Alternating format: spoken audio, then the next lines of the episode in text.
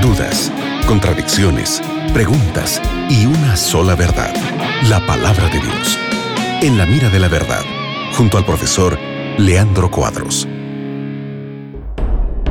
¿Qué tal amigos de la Radio Nuevo Tiempo? Estamos junto al profesor Leandro Cuadros para seguir respondiendo tus preguntas con la Biblia. ¿Cómo estás, Leandro? Qué bueno, Nelson, que estamos juntos para estudiarmos la Biblia con nuestros amigos de la Radio Nuevo Tiempo.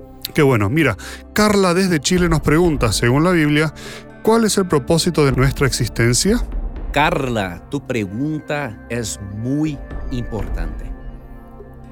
¿Cuál es el propósito de nuestra existencia? Yo creo que encontramos el propósito de nuestra existencia estudiando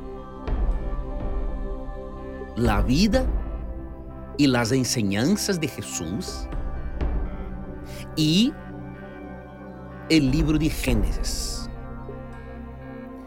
Por ejemplo, en San Mateo 19, 4 y 5, Jesús claramente enseña que él, Jesús, creía en el relato inspirado de la creación. Si para Jesús la creación fue un evento histórico y nosotros confiamos en Jesús, tenemos de evaluar el significado de nuestra existencia de acuerdo con la visión de Jesús. Entonces, si Jesús creía en Génesis como un relato histórico literal, tenemos de aceptar que de acuerdo con Génesis 1, 26 y 27, por ejemplo, Dios creó al hombre a su imagen y semejanza. ¿Y con cuál propósito? Mantener una relación amorosa de comunión con Dios. Porque de acuerdo con Génesis 3, cuando Adán y Eva pecaron, Génesis 3 en el versículo 8, el texto dice que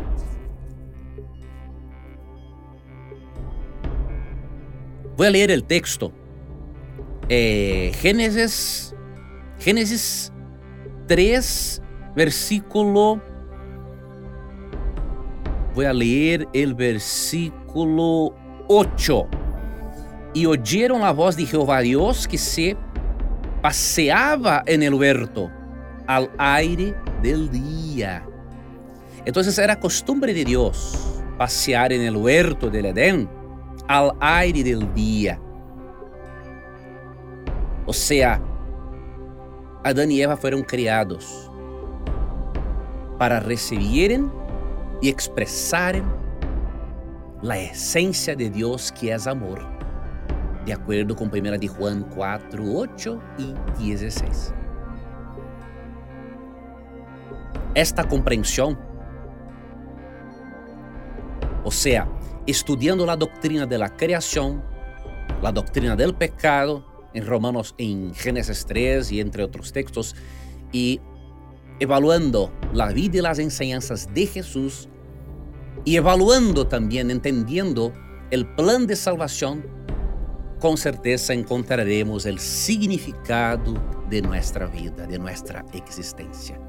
Una existencia sin Dios no tiene lógica parece tener, pero no tiene.